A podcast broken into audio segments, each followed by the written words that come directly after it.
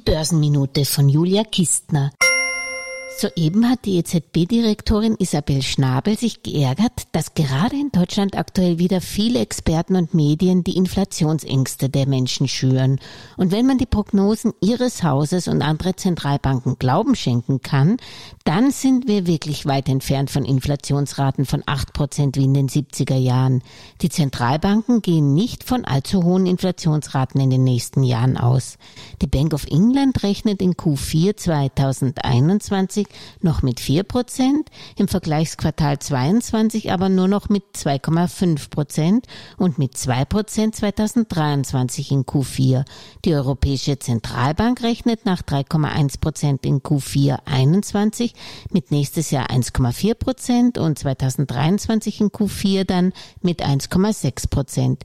Die FED-Prognose lautet nach heuer 3 Prozent in Q4, 2,1 Prozent sowohl 2022 und 2023 in Q4.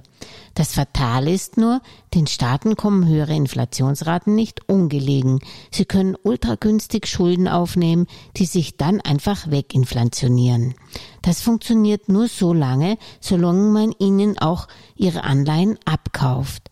Stell dir vor, es gibt Krieg und keiner geht hin, war ein geflügelter Spontispruch auf meiner Schultasche. Wie wäre es heute damit?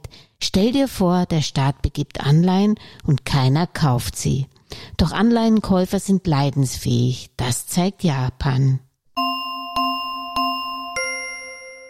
Alles Gesagte ist nur die persönliche Meinung von Julia Kistner und daher keine Anlageempfehlung und keine Rechts- und Steuerberatung. Für Verluste, die aufgrund von getroffenen Aussagen entstehen, übernimmt die Autorin Julia Kistner keine Haftung.